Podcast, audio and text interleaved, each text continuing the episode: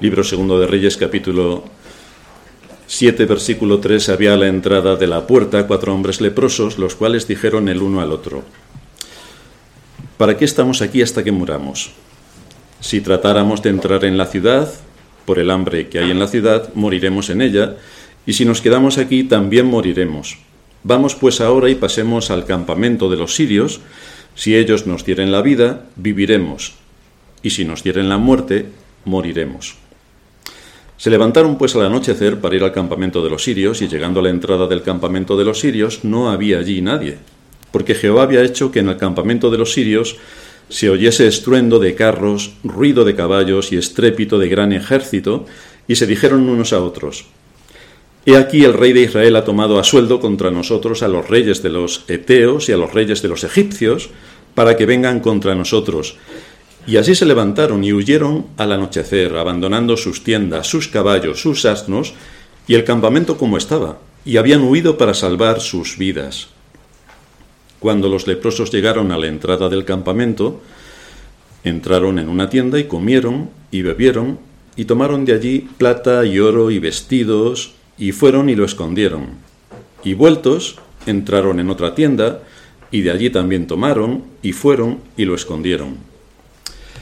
Luego se dijeron el uno al otro, no estamos haciendo bien. Hoy es día de buena nueva y nosotros callamos. Y si esperamos hasta el amanecer, nos alcanzará nuestra maldad. Vamos pues ahora, entremos y demos la nueva en casa del rey. Vinieron pues y gritaron a los guardias de la puerta de la ciudad y les declararon diciendo, nosotros fuimos al campamento de los sirios y aquí que no había allí nadie, ni voz de hombre, sino caballos atados, asnos también atados y el campamento intacto. Los porteros gritaron y lo anunciaron dentro, en el palacio del rey. Y se levantó el rey de noche y dijo a sus siervos, yo os declararé lo que nos han hecho los sirios. Ellos saben que tenemos hambre y han salido de las tiendas y se han escondido en el campo diciendo, cuando hayan salido de la ciudad, los tomaremos vivos y entraremos en la ciudad.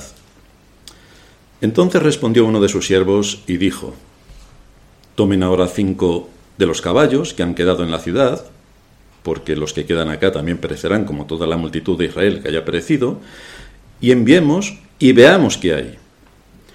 Tomaron pues dos caballos de un carro y envió el rey al campamento de los sirios, diciendo, Id y ellos fueron y los siguieron hasta el Jordán, y he aquí que todo el camino estaba lleno de vestidos y anseres que los sirios habían arrojado por la premura, y volvieron los mensajeros y lo hicieron saber al rey. Como todos sabemos de la historia del reino de Israel, a la muerte de Salomón, hijo de David, las dos tribus del sur, Judá y Benjamín eh, se quedan leales al trono respecto a Jeroboam, que era el hijo de Salomón, y las diez tribus del norte eh, montan una rebelión y se divide y parte el reino, en esta ocasión las tribus del norte, dirigidas por um, Jeroboam. En el tiempo en el que Elías era profeta, en Israel, es decir, en las diez tribus del norte, nos dice el texto del primer libro de Reyes, el capítulo 16, que reinó Acab, hijo de Omri, Omri era hijo de Jeroboam, sobre Israel en Samaria, 22 años, y Acab, hijo de Omri, hizo lo malo ante los ojos de Jehová, más que todos los que reinaron antes de él. Acab es el que reinaba cuando Elías era profeta.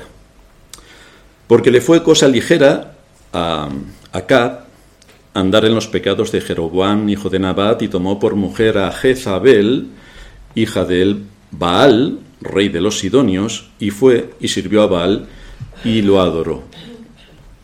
Así que fue Jezabel quien introdujo todo el culto idolátrico en la nación de Israel, en las diez tribus rebeldes del norte.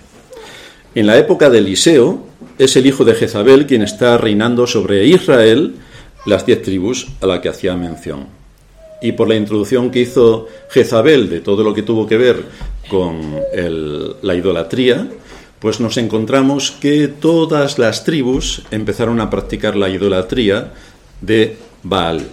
¿Y quién era este Baal? Realmente era un ídolo que, estaba, que era adorado por distintos pueblos antiguos. Se le atribuían dos particularidades sumamente curiosas. O era extremadamente bondadoso y permisivo, como hoy es la sociedad en la que vivimos, pero por otra parte era extraordinariamente cruel.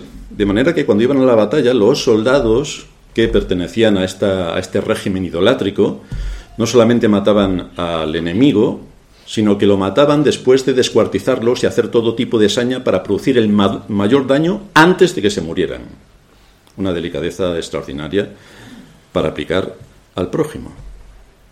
En tiempos de dificultades, de sequía o para solventar algún problema, este Dios era adorado mediante sacrificios humanos. Así se adoraba. El primogénito de la familia en cuestión era quemado vivo, el primogénito. Esta es la aplicación práctica que se desprende de la conducta del rey de Israel y que lamentablemente copiaron también los reyes de Judá. No quedaron exentos de toda esta idolatría y de las implicaciones a las que le llevó la idolatría, porque no se trata solamente de adorar un dios ajeno, un dios falso, es que esto lleva consecuencias. Así el libro segundo de Reyes, en el capítulo 16, versículo 3, nos habla Ah, antes anduvo, está refiriéndose a Acaz, rey de Judá, antes anduvo en el camino de los reyes de Israel, es decir, copió lo que en Israel se estaba haciendo. Y aún hizo pasar por fuego a su hijo según las prácticas abominables de las naciones que Jehová echó de delante de los hijos de Israel. Así que dentro del territorio de Judá, que tenían Jerusalén como capital, que tenían los diez mandamientos, tenían el Pentateuco y tenían toda la ley de Dios, tanto la moral como la ceremonial, así como la civil, sucumbieron al impacto de la cultura idolátrica, sucumbieron.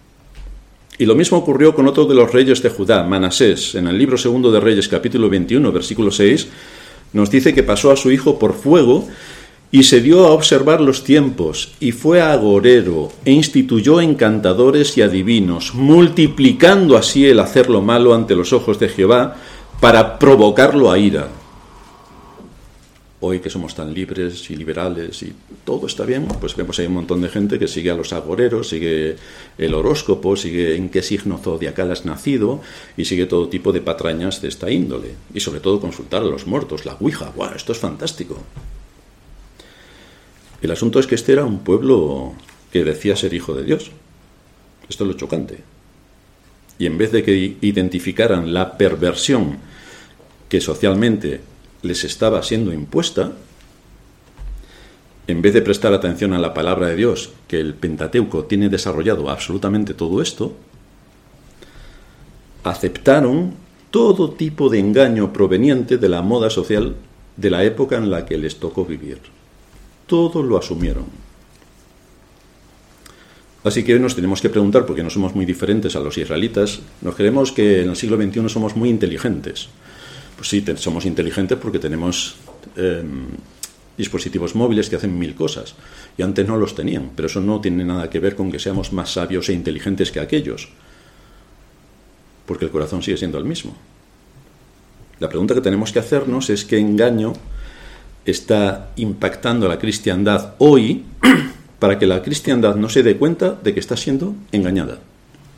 Porque esto ha ocurrido a lo largo de todas las épocas. Así que bien haremos en estudiar con rigor lo que nos enseñan las escrituras. Esto se desprende porque, en especial dentro de la cristiandad, es un mal general, pero la cristiandad tiene las escrituras.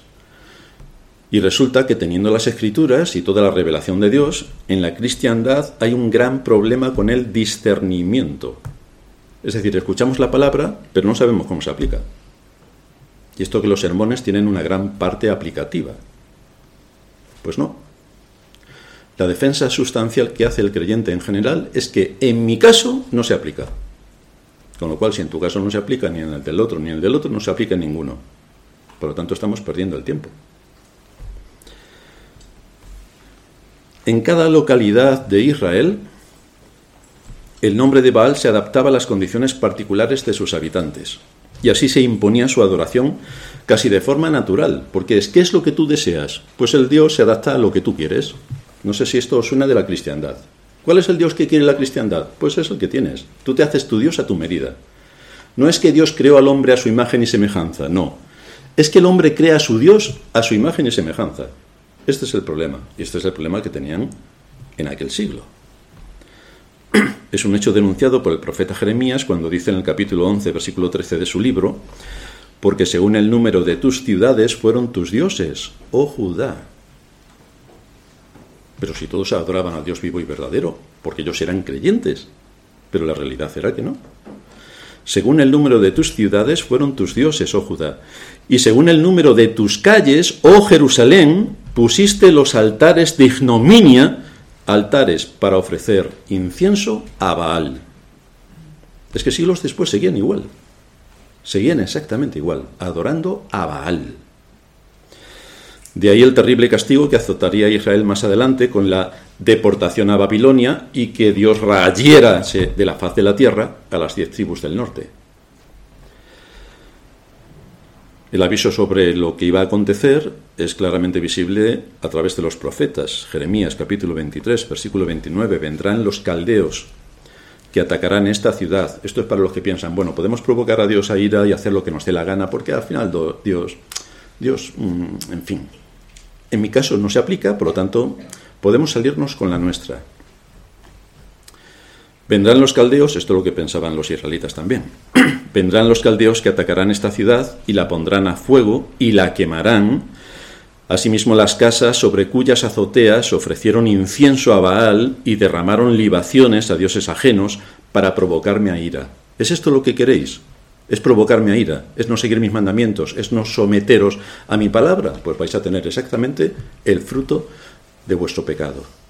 Y así quedarán arrasados por completo.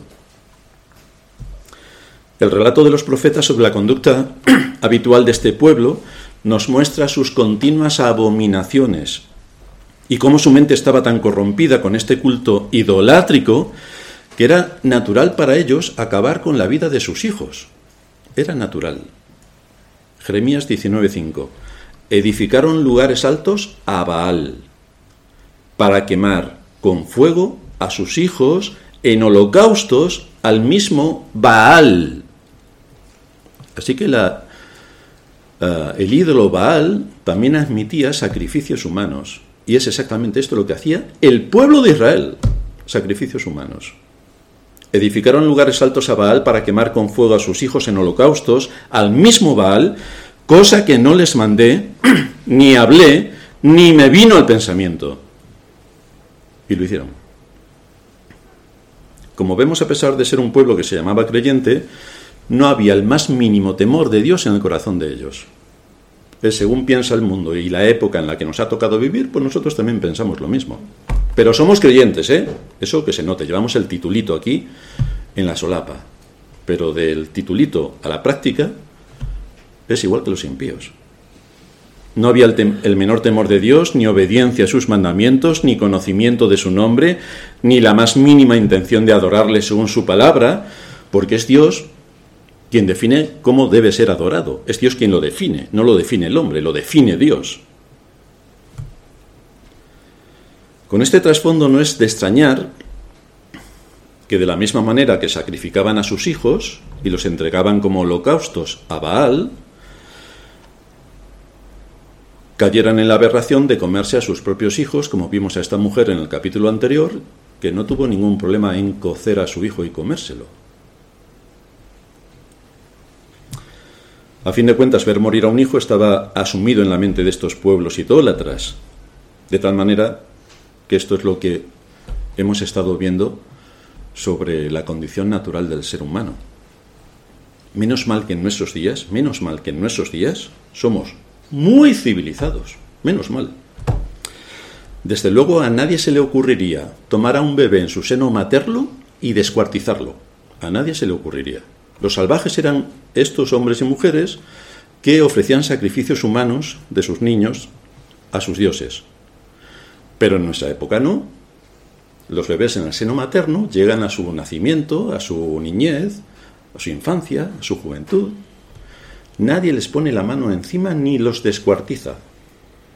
Como dato, el año pasado en España hubo 100.000 abortos. Para empezar. Así que Aquí no nos parecemos en nada a estos salvajes israelitas. Tampoco podemos negar que se legisla de acuerdo a la eutanasia, para que los mayores no sufran. Claro que sí. O como te despistes, si entres despistado en un hospital teniendo más de cierta edad, lo mismo se ha muerto de casualidad, como suele ocurrir siempre. Vaya, qué pena más grande. Es decir, la vida y la libertad están garantizadas por el mundo en el que vivimos, como todo el mundo sabe. Ya el Señor llamó a Satanás homicida y mentiroso. Y es exactamente el mundo en el que vivimos, donde todos los poderes ejercen una influencia extraordinaria para ejercer la muerte, como su padre. Pero esto los cristianos ni nos damos cuenta, hombre. Aquí vivimos en el mejor de los mundos, bendecidos por todo tipo de cosas y el siempre recordar que el poder político está a nuestro favor y lucha a nuestro favor para abrirnos las puertas de todo lo que podamos necesitar, incluso en el cementerio. Esta realidad nos muestra el estado tan terriblemente caído del ser humano, porque cuando Dios no ocupa su lugar y no lo ocupa, hay un ídolo que usurpa ese trono y se cometen cantidad de barbaridades sin límite, porque Dios no está en su lugar. Con lo cual, nada está en su lugar. Visto todo esto, nos debemos preguntar cuántas cosas tenemos que tener en cuenta de la sociedad en la que vivimos para que esa misma cauterización de la conciencia que ocurrió en Israel y en Judá no nos esté afectando también a nosotros y que estemos haciendo algo que va en contra radicalmente de la palabra de Dios por la sencilla razón de que en nuestra cultura esto se hace así, se ha hecho siempre, según nosotros imaginamos. Así que cuánta atención tenemos que prestar a la escritura y suplicar a Dios que nos dé discernimiento para poder ver bien el engaño del mundo en el que vivimos. Cuánto debemos orar y suplicar a Dios que nos dé su palabra y su espíritu para identificarlo. Porque estos israelitas no lo identificaron. Y todos pensaban que iban al cielo. Y hoy casi todos están en el infierno. Así que algo se les escapó. Todos los medios de comunicación en nuestra época, como ocurría en aquella época con los medios de comunicación que tenían, todos los medios de comunicación tocan la misma música. Y esto es algo que nos debería llamar bastante la atención. Todos están de acuerdo con el aborto, la eutanasia y otros temas de candente actualidad que siempre tienen que ver con la vida y que presentan como trasfondo el engaño. Por eso somos llamados a identificar el engaño y a luchar por la verdad. Pero ¿dónde está el discernimiento del pueblo de Dios? ¿Dónde está su conocimiento del mundo en el que vivimos? ¿En qué creen que está ocupado el príncipe de las tinieblas? ¿Dónde está la conciencia del bien y del mal basada en la justicia que Dios establece en su palabra? Pues tristemente un altísimo porcentaje de los llamados creyentes hoy están en la misma situación de los que en la época donde se narra esta historia estaban los que se llamaban creyentes de Israel, en la misma situación. Es decir, que no son creyentes.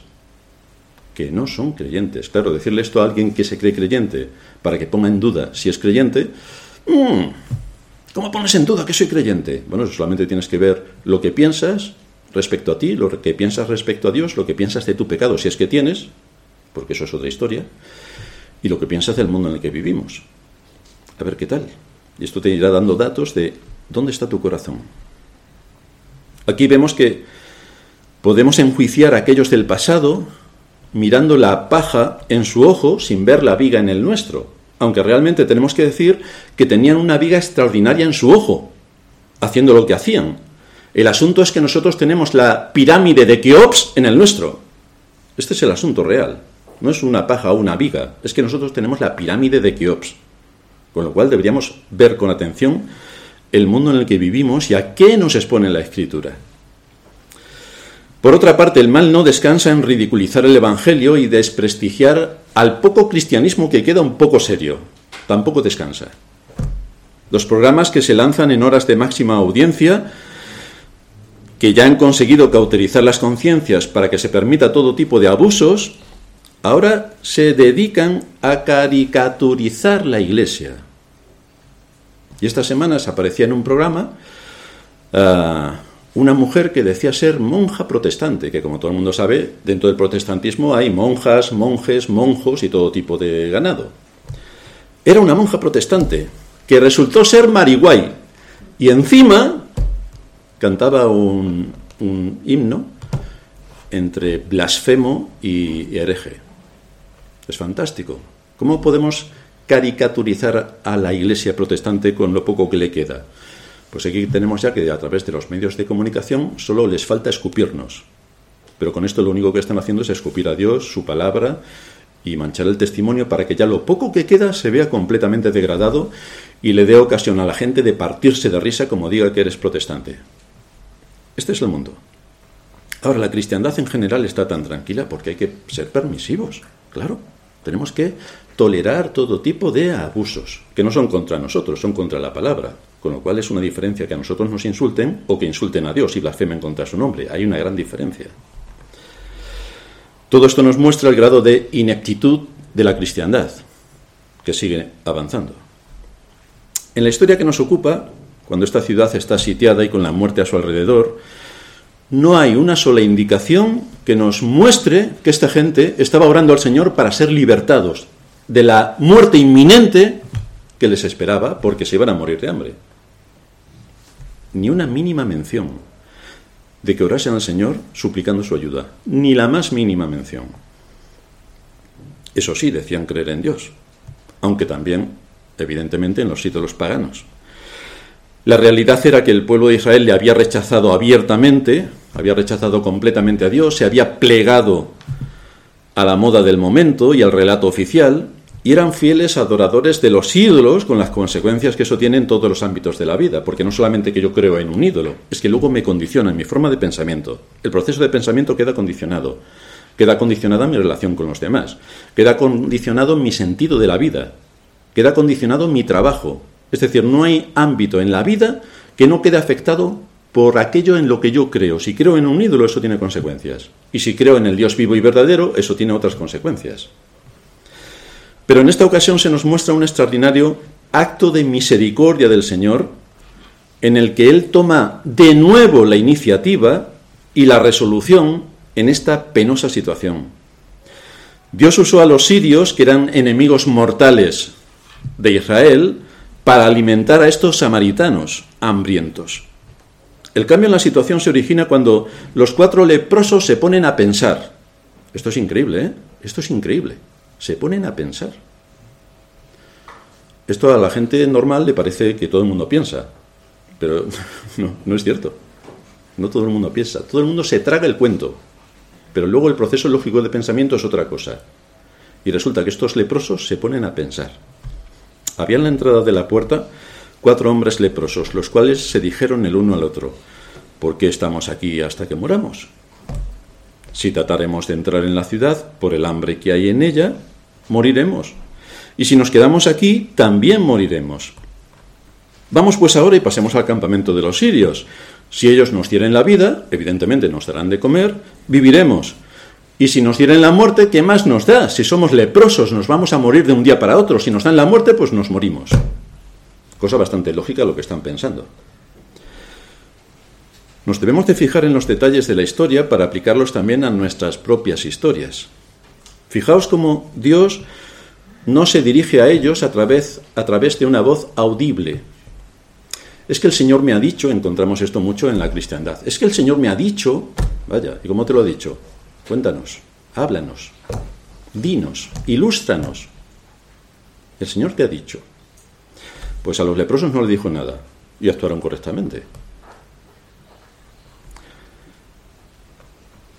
Dios no se dirigió a ellos a través de una voz audible para que tomasen la decisión de acercarse al campamento sirio. Estos leprosos actuaron libremente y por su propia voluntad, en contestación al proceso de pensamiento evidente de la situación en la que se encontraban y siguieron los dictados del sentido común y de la supervivencia. El sentido común, que como sabéis es el menos común de los sentidos, pero ellos aplicaron el sentido común. Pero haciendo todo esto, lo único que cumplieron fue la voluntad soberana de Dios. Es decir, que ellos actuaron libremente para tomar sus decisiones de acuerdo a su proceso de pensamiento lógico y con esto cumplieron la voluntad de Dios. De manera que sobresale una vez más cómo Dios usa causas secundarias, que en muchos casos son el pecado del hombre, para cumplir sus propósitos eternos a través de la providencia, Porque cuando Dios habla, todo lo que dice se cumple, no como nosotros que decimos, mañana nos vemos. Bueno, mañana nos vemos depende de mil cosas. Pero cuando Dios dice esto es lo que va a ocurrir, esto exactamente es lo que va a ocurrir. Y aquí lo vemos una vez más. Nada queda fuera de su voluntad. Todo se somete a su plan perfecto a la vez que la voluntad humana actúa según el orden natural de las cosas. Y de esta manera Dios cumple su voluntad. Dios cumple su voluntad siempre. Cuando los cuatro leprosos llegaron al campamento del enemigo, lo encontraron abandonado por una razón que nos detalla el propio texto. Dice el versículo 6, porque Jehová había hecho que en el campamento de los sirios se oyese un estruendo de carros, ruido de caballos y estrépito de gran ejército, y se dijeron unos a otros, He aquí el rey de Israel ha tomado a sueldo contra nosotros a los reyes de los Eteos y a los reyes de los egipcios para que vengan contra nosotros. Y así se levantaron y huyeron al anochecer, abandonando sus tiendas, sus caballos, sus asnos y el campamento como estaba, y habían huido para salvar sus vidas. Esto tiene una explicación bastante sencilla. Es evidente que de la misma manera que Dios abrió los ojos del siervo de Eliseo para que viera el gran ejército celestial que había detrás del ejército sirio cuando llegaron a Samaria, y de la misma manera que cerró los ojos del ejército sirio y los dejó ciegos, evidentemente también pudo hacer oír a este ejército sirio el gran terror que les esperaba ante un ejército muy poderoso que se encontraba alrededor de ellos. En el caso anterior, Dios abrió los ojos del siervo de Eliseo para ver ese gran ejército angélico. Y aquí Dios abrió los oídos de los sirios para escuchar al ejército angélico. No olvidemos que en su condición original nuestros primeros padres estaban capacitados para ver y oír a los seres celestiales algo que con la caída se anuló. Pero ellos sí estaban capacitados para verlos. Este extraordinario suceso les impactó de tal manera que se levantaron y huyeron al anochecer abandonando sus tiendas, sus caballos, sus asnos y el campamento como estaba intacto. Salieron huyendo para salvar sus propias vidas. Y aquí se cumple la escritura que dice, huye el impío sin que nadie le persiga. Pues así huyeron sin que nadie le persiga. Suponiendo que una fuerza poderosa había venido en ayuda de los israelitas, los sirios abandonaron su campamento dejando las provisiones. Y tan grande fue su pánico, en condiciones normales uno si quiere huir, huir, se sube a sus caballos y se va más rápido todavía. Pero la zozobra que les entró, el miedo que les entró fue tan abrumador que ni siquiera les dio tiempo en su mente de subirse a sus caballos y galopar para alejarse de allí. No, Dejaron todo intacto y huyeron para salvar sus vidas. Así se restauró la vida cotidiana de nuevo en Samaria. Cuando los leprosos, dice el versículo 8, llegaron a la entrada del campamento, entraron en una tienda y comieron y bebieron, esto es fantástico, y gratis, y tomaron de allí plata y oro y vestidos, y fueron y lo escondieron. Y volvieron y entraron en otra tienda, y de allí también tomaron y fueron y lo escondieron. Fijaos lo que impacta en el proceso de pensamiento de estos hombres, ciudadanos de Israel y supuestamente creyentes en Dios, claro, como todos los israelitas, como todo el mundo sabe, es que a pesar de que eran leprosos, a pesar de que eran leprosos y la muerte estaba muy cercana a ellos, ni siquiera su aflicción les había hecho volver sus corazones a Dios buscando su ayuda, su consuelo, su asistencia. Nada tampoco, nada. No hay ni una sola frase que muestre cómo su corazón estaba suplicando ayuda al Señor en medio de una situación tan dramática como es la de un leproso que está con la muerte a la vuelta de la esquina. Estaban igual que el resto de sus conciudadanos, llevados por la moda de la, de la época, sin caer en la cuenta de en qué situación se encontraba su corazón delante de Dios. Bastante les importaba. Pero fijaos cómo si les importaba el oro. Vaya, qué sorprendente, ¿eh? Es sorprendente. Su situación eterna no les importa absolutamente nada. Pero el oro, pero si se iban a morir en unos días. Pero el oro es el oro, queridos hermanos. Así que aquí cada uno adora lo que quiere. No debemos sorprendernos, por tanto, de aquellos que sufren grandes consecuencias físicas, que tienen enfermedades gravísimas y que a pesar de ello, eso no les produce la más mínima inquietud ni necesidad de buscar a Dios. No, no. Siguen en su lecho de dolor fortísimo, tan tranquilos.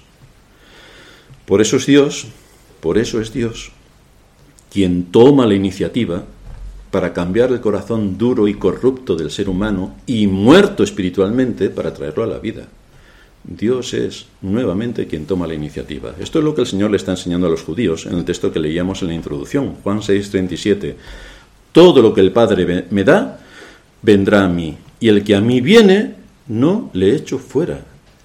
Todo lo que el Padre me da. Esta es una de las grandes doctrinas que defendemos los protestantes. Todo lo que el Padre me da vendrá a mí, y el que a mí viene no le echo fuera, porque he descendido del cielo no para hacer mi voluntad, sino la voluntad del que me envió. Y esta es la voluntad del Padre, el que me envió, que de todo lo que Él me diere, no de, a ver quién me elige, venga, levantar las manos. No, no, no, no, no. De todo lo que Él me diere, no pierda yo nada, sino que lo resucite en el día postrero. Es Dios quien toma la iniciativa. Es Dios quien lleva a cabo su obra es quien ejecuta la salvación. Es Dios Padre quien lleva a cabo, según la Escritura, según la moda de nuestros días, no. Pero según la Escritura, es Dios Padre quien lleva a cabo la elección de su pueblo antes de la fundación del mundo. Y es Dios Padre quien entrega a esos que Él eligió antes de la fundación del mundo, los entrega a Cristo para que muera por ellos. Es lo que enseña la Escritura. Lo que enseña la cristiandad no es así pero bastante haríamos si nos creyésemos los cuentos de la cristiandad.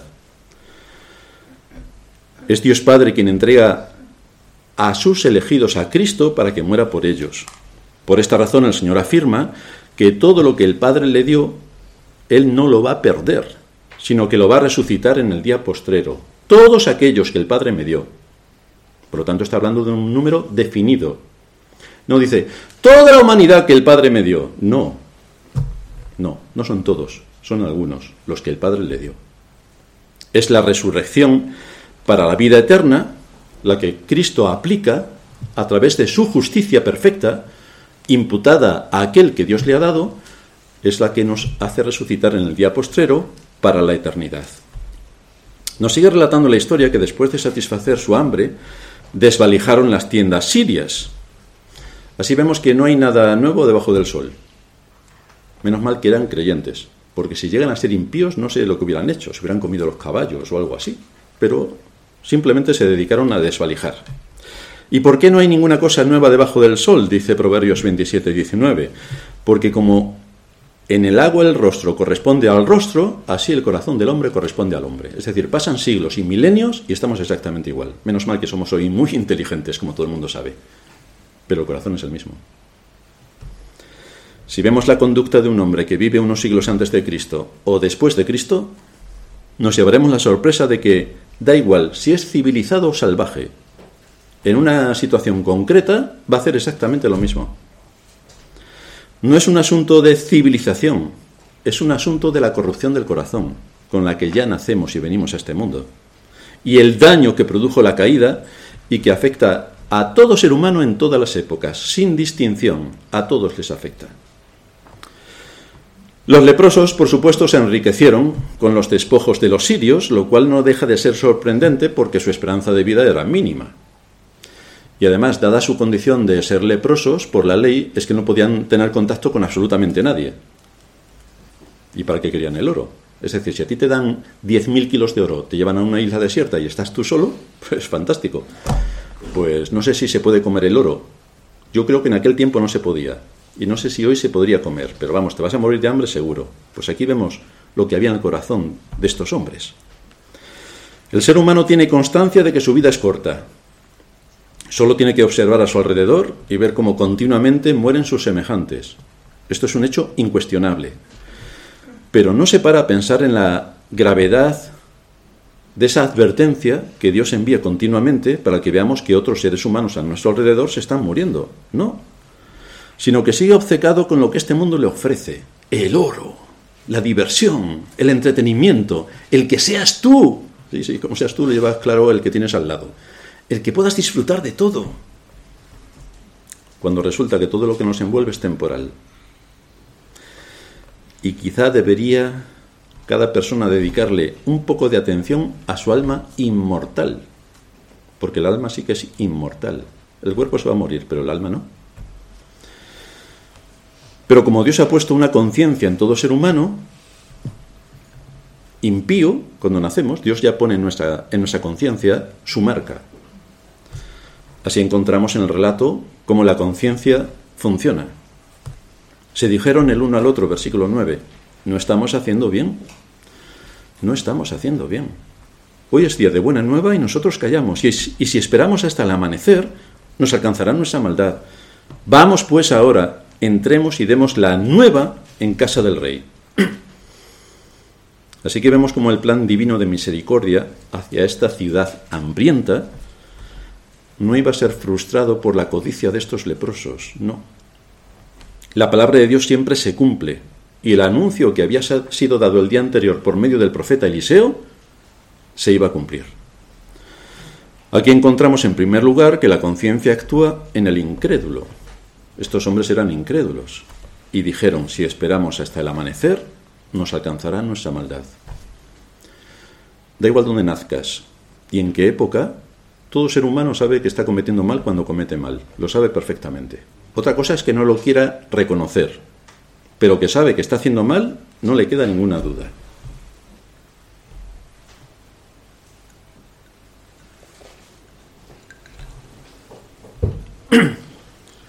En este caso, y para llevar a cabo su propósito, Dios puso temor en el corazón de estos leprosos y les hizo comprender que estaban actuando de forma bastante egoísta, por lo que recibirían el pago de su maldad si no anunciaban estas buenas noticias a sus conciudadanos que estaban hambrientos y muertos de hambre. Lo cual nos muestra de qué manera cada ser humano que viene a este mundo tiene una conciencia del bien y del mal.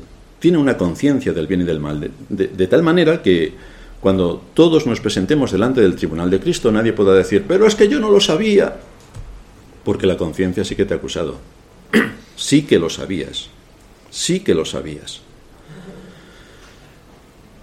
Estos leprosos fueron conscientes de su deber a la luz de la conciencia, a pesar de que vivían en una nación idólatra y ellos mismos eran idólatras, y tuvieron que, responder a su conciencia y comunicar esta gran noticia. Versículo 10.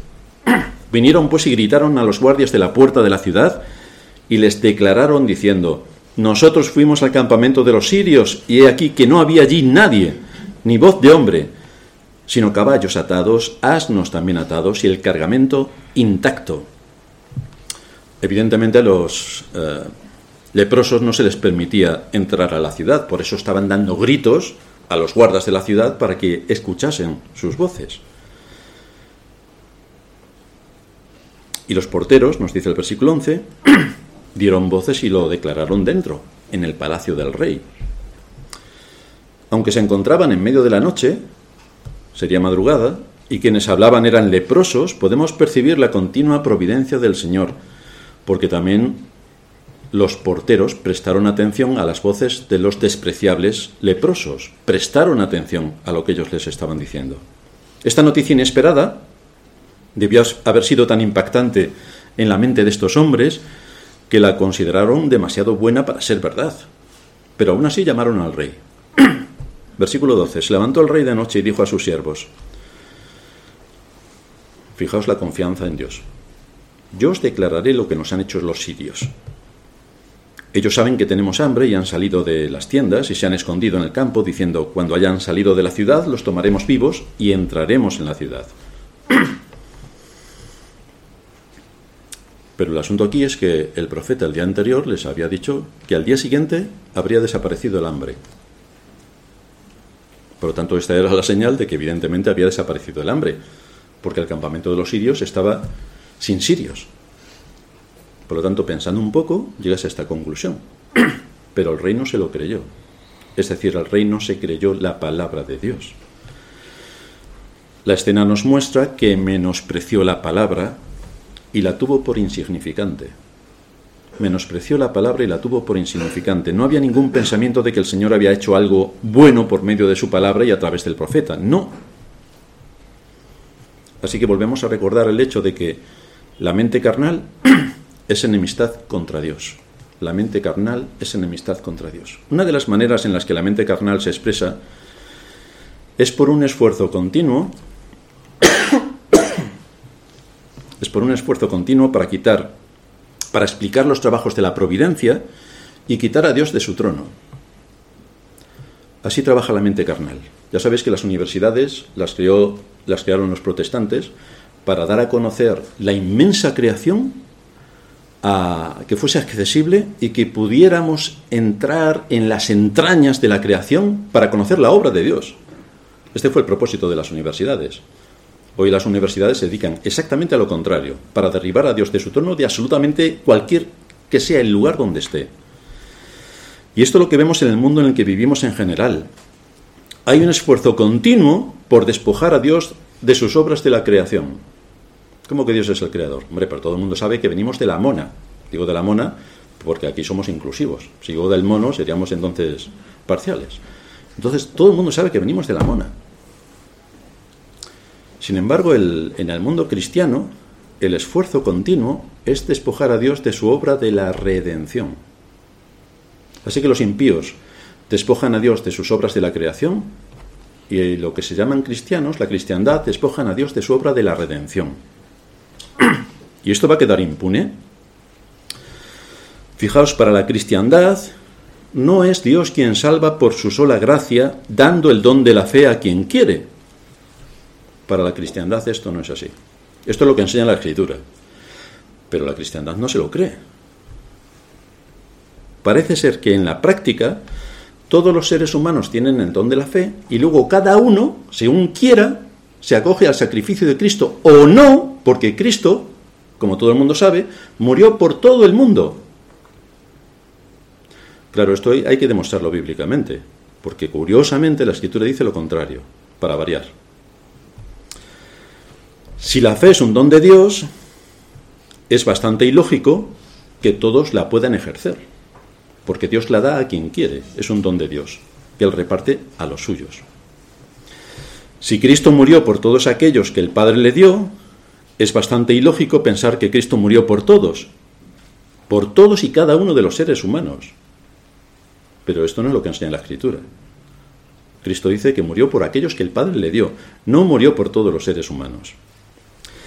Si esto fuera así, si Cristo pagó en la cruz el terrible precio de la salvación de todos y cada uno de los seres humanos, ¿por qué no todos y cada uno de los seres humanos se salvan si Cristo ya ha pagado en la cruz ese asunto? Es decir, si tú tienes una gran deuda y llega alguien y te paga la deuda, ¿qué es lo que tiene la justicia contra ti? Absolutamente nada. Entonces, ¿quién te va a condenar si no hay nada contra ti? ¿O es que puedes pagar por la misma deuda dos veces o tres o cuatro? ¿O cómo funciona esto de la justicia?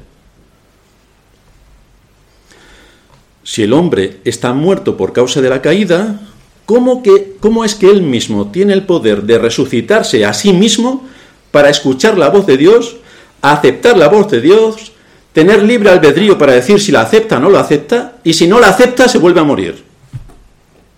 ¿Esto es lógico? Pues es lo que cree la cristiandad. Extraordinario. El Señor es insistente en dejar claro quién es el que lleva a cabo la salvación de acuerdo a su voluntad, porque hablándole a los judíos, en Juan 6:40, lo dice y en Juan 6:44 lo repite. Ninguno puede venir a mí si el Padre que me envió no le trajera y yo le resucitaré en el día postrero. Ninguno puede venir a mí. No es que no quiera, es que no puede. No puede, no puede. Si la mente carnal es enemistad contra Dios y le despoja de sus obras como creador, la triste realidad es que vemos que la cristiandad le despoja de sus obras de redentor. Eso es lo que vemos. Esto es lo que hizo Israel, claro. Bastante le importaba la escritura y bastante le importaba a Dios. Viva la época en la que nos ha tocado vivir, como bien que no lo pasamos. Cuando Dios habla a través de las escrituras, no es para que nosotros empecemos a cuestionarle, y empecemos a debatir con él por qué sí o por qué es no respecto a lo que a nosotros nos parece. Si alguno tiene un poco de dudas, que se lea Romanos 9 y le va a quedar bastante claro. Pero cuando los expositores en las mil iglesias que hay en cada región hacen algún estudio de Romanos, si es que lo hacen, el capítulo 9 se lo saltan directamente porque, claro, es un fusilamiento total, igual que Efesios 1, igual que muchos textos que hay en las Escrituras.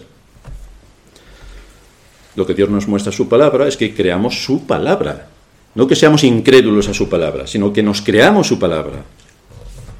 Una palabra que está fuera de las corrientes de moda que en cada época invaden la historia y que su voluntad se basa en la justicia perfecta y en su voluntad soberana. Es la voluntad soberana de Dios la que rege, no la de los hombres. El escepticismo, el escepticismo de este rey solo sirve para mostrar cómo las noticias llevadas por los leprosos se habrían perdido porque no había en el corazón del rey ni del pueblo nada para creer la palabra de Dios. Todo era desprestigiar la palabra de Dios y ser incrédulos a lo que él había dicho. Algo que también ocurre en nuestra época, curiosamente.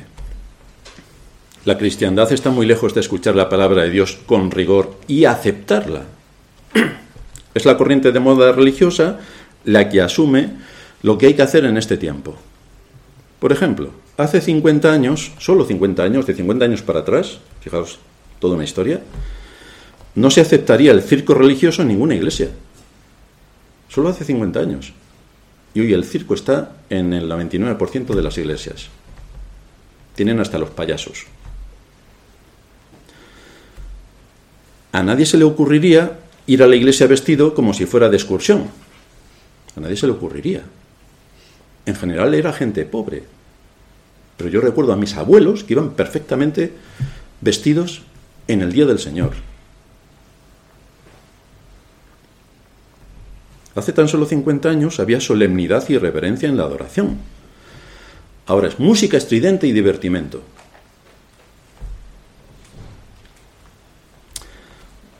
Como no hay predicación profunda de la palabra, las conciencias no son instruidas. Y en vez de tener un pueblo cristiano maduro, tenemos un pueblo cristiano infantil. Fijaos si es infantil que se ponen a cantar coritos que son para los niños de cuatro años o mejor dicho, de cuatro añitos. Y vemos a toda la iglesia cantando coritos, pero si es eso es de los niños. Es como si vamos a comer y ponemos papillas. Hombre, pero yo prefiero un filete de solomillo si es posible. Papillas, papillas, papillas.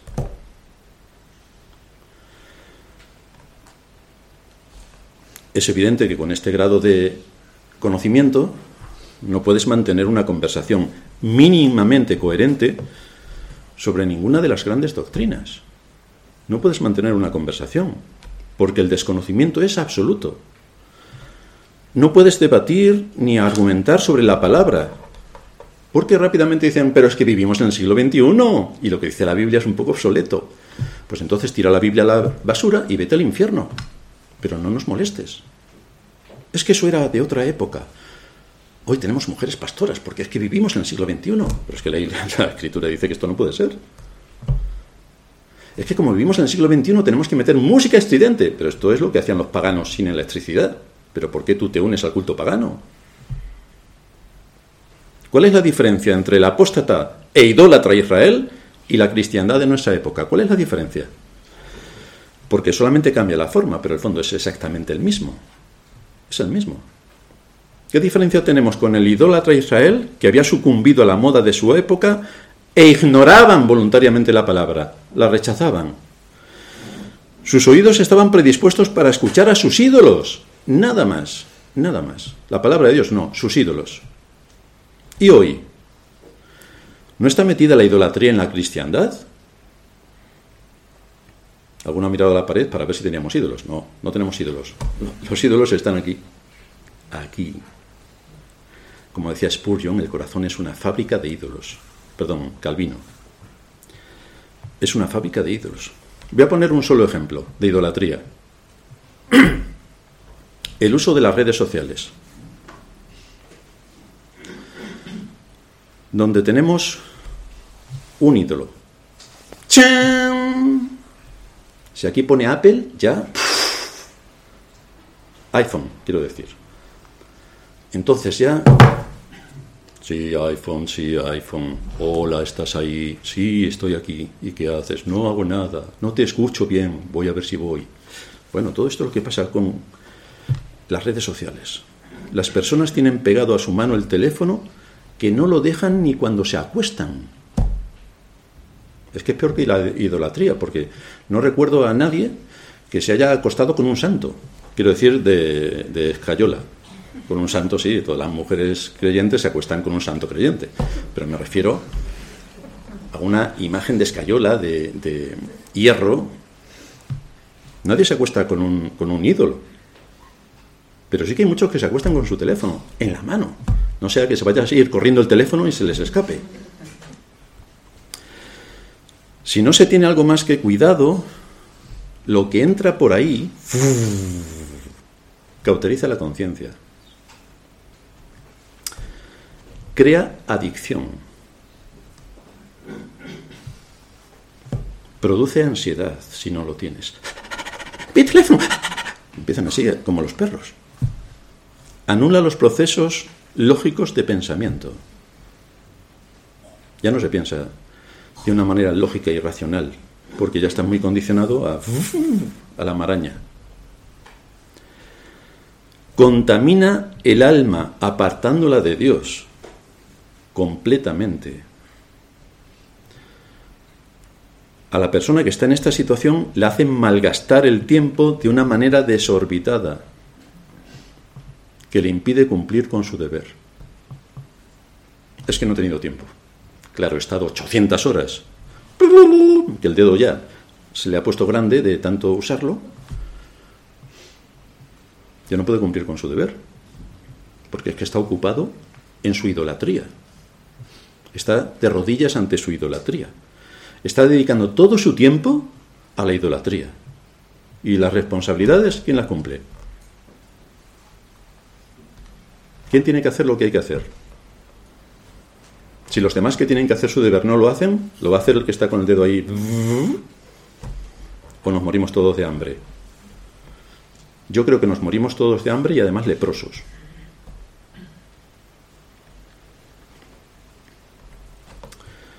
Esto es dejarse arrastrar por la corriente, lo que implica a la vez ir en contra de la palabra, es despreciar la palabra, y es pensar que no pasa nada por actuar de esta manera, como Israel. Bienvenidos al mundo idolátrico. Eso es idolatría, pero idolatría atroz, que tiene el cerebro sometido y esclavizado, que tiene sometida la conciencia y que tiene esclavizado el corazón. Idolatría atroz. La sociedad en general tiene ahí un ídolo extraordinario, no les preocupa porque son idólatras. Pero la cristiandad también. La cristiandad también. No estoy diciendo que no se use el teléfono ni alguna de sus aplicaciones, porque lo necesitamos para comunicarnos. Pero una cosa es que lo necesites para comunicarte razonablemente y otra cosa es que tengas adicción y no lo sueltes ni para irte a la cama. Eso es otra cosa. Debemos de comer, claro que sí. Ahora hay un pecado que se llama gula. Entonces, como no dejes de comer todo el día y estés comiendo a todas horas, pues eso es un pecado. Pasa también con beber. Si bebes no un vaso de vino, sino medio litro cada media hora, pues lo mismo, el proceso de pensamiento empieza a fallar. Y con esto pasa exactamente lo mismo, es una adicción, es igual que una droga, es exactamente lo mismo. Así de sometido estaba Israel. Y no se querían dar cuenta, no. Pero la evidencia de su perdición era continua, continuamente salen mensajes de que estaban perdidos. La mayor parte de ellos está hoy en el infierno. Así que asegúrate de que al seguir estas modas que desea tu corazón en nuestra época, no vayas a acabar también como Israel, en el infierno. Porque es lo que a tu corazón le gusta. Claro, es que lo que a nuestro corazón le gusta va en contra generalmente de la palabra de Dios. Y por eso tenemos que insistir en dónde están los riesgos del mundo en el que vivimos para alejarnos de ellos lo más posible. De acuerdo con la situación, se nos dice luego, en el versículo 13, que respondió uno de sus siervos y le dijo al rey, tomad ahora cinco de los caballos que han quedado en la ciudad, porque los que quedan acá también perecerán como toda la multitud de Israel que ya ha perecido, y enviemos y veamos qué hay. Es decir, esta es la noticia que tenemos. ¿Vamos a hacer algo con la noticia que tenemos o nos morimos? Vamos a arriesgar una poca cosa, cinco caballos. Luego el rey envía dos, no sea que los otros tres les pase algo. Pero queda evidente de nuevo como los siervos son los que tienen que poner las cosas claras en la mente del rey. Una vez más. Nada podría perderse para verificar aquella situación, salvo los caballos. Así que vamos a arriesgar un poco a ver qué es lo que está ocurriendo. Y ellos fueron, nos dice el versículo 15, y los siguieron hasta el Jordán. Y aquí que todo el camino estaba lleno de vestidos y enseres que los sirios habían arrojado por la premura. Y volvieron los mensajeros y lo hicieron saber al rey. De manera que aquí vemos cómo los hombres pueden mofarse de Dios, los reyes pueden permanecer incrédulos en la palabra de Dios, pero la palabra de Dios se cumple. La palabra de Dios se cumple. Es esa palabra la que anuncia continuamente que hay una salida, porque hay perdón para los pecados. Esta es la buena noticia del Evangelio. Somos idólatras, somos apóstatas, somos seres caídos, pero hay una salida para la situación. Hay una salida para la situación. ¿A qué conclusiones nos lleva todo esto? Algunos aspectos hay que debemos destacar en cuanto a su importancia espiritual de lo que sobresale aquí. Lo primero es que estos samaritanos hambrientos son el vivo reflejo de los pecadores.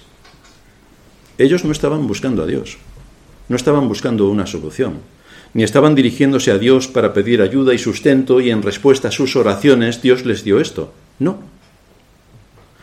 Fui hallado por los que no me buscaban, dice la Escritura. Así que cualquiera que diga, hombre, es que yo me estuve buscando a Dios hasta que le encontré. Bueno, si le estuviste buscando es porque Dios ya te había encontrado. Y entonces, naturalmente, vas a buscarle. Pero Dios ya te había encontrado.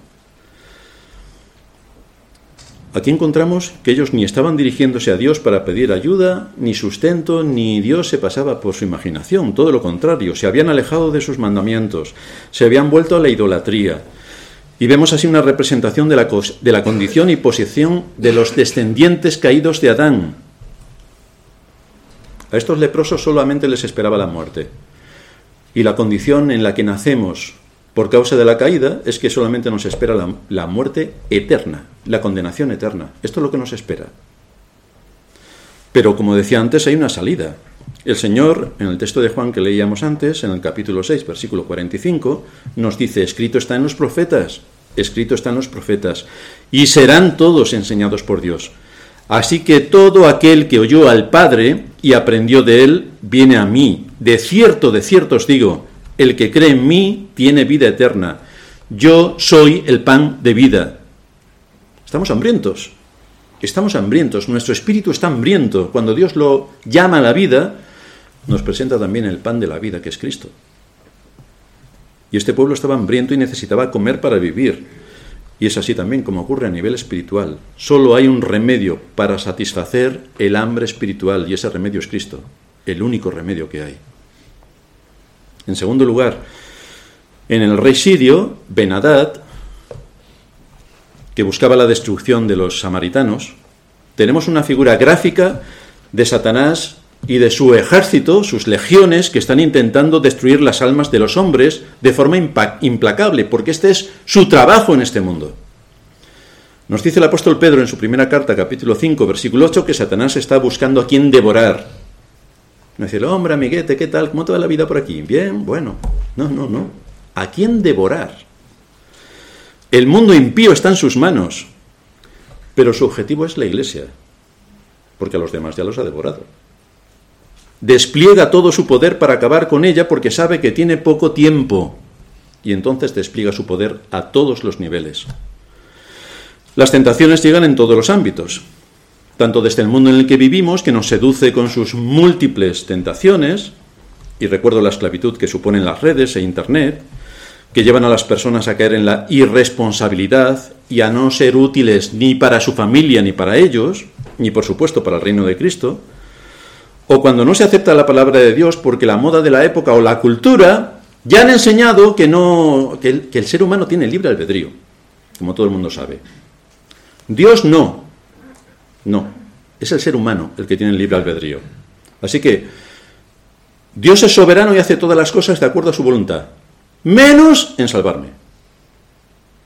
Pero entonces Dios no es soberano, ni hace todas las cosas de acuerdo a su voluntad ni puede enviar a su hijo a ver si a alguien se le ocurre, por casualidad, salvarse, porque todos estamos muertos, como va a salvarse alguien que está muerto. ¿Cómo va a decir alguien yo si quiero si está muerto? Si está muerto, muerto. Pero la cristiandad dice que sí. Así que le damos siete vueltas a las escrituras para que digan lo que a nosotros nos gustaría que diga. Pero no es lo que Dios dice, es lo que nosotros decimos.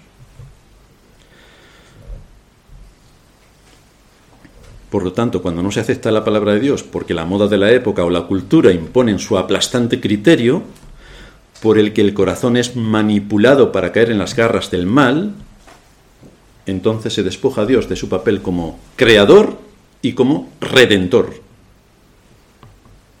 Y Dios es un Dios celoso, que esto no lo va a permitir. En tercer lugar, en la liberación divina de estos israelitas hambrientos encontramos un milagro extraordinario de su misericordia. Y vemos un ejemplo llamativo de la situación en la que se encuentra aquel que ha sido llamado por Dios a la salvación antes de la fundación del mundo. Porque en un momento de su historia Dios se revela a esa persona y la llama por su gracia. La llama por su gracia. El aspecto particular de cómo opera el Evangelio para la salvación aparece aquí en medio de circunstancias completamente adversas, pero que son empleadas por Dios para llevar a su pueblo a la liberación de una situación en la que iban a morir. Pero en el caso del pecador, le libra de Satanás, su más mortal enemigo, y le libra de su corazón. Por eso dice el Señor nuevamente, Juan 6:39, esta es la voluntad del Padre, el que me envió, que de todo lo que me diere no pierda yo nada, sino que lo resucite en el día postrero. Y esta es la voluntad del que me ha enviado, que todo aquel que ve al Hijo y cree en el Hijo tenga vida eterna y yo le resucitaré en el día postrero. De manera que vemos la paradoja. Es Dios quien toma la iniciativa y quien salva, y cuando opera esto en el pecador, es el pecador quien de, por propia voluntad dice, yo quiero ser salvo. Pero es porque la obra de Dios ha sido previa, que ya le ha traído la luz. Y en el contexto de la luz, entonces sí que ejerce sus facultades espirituales para aceptar a Cristo.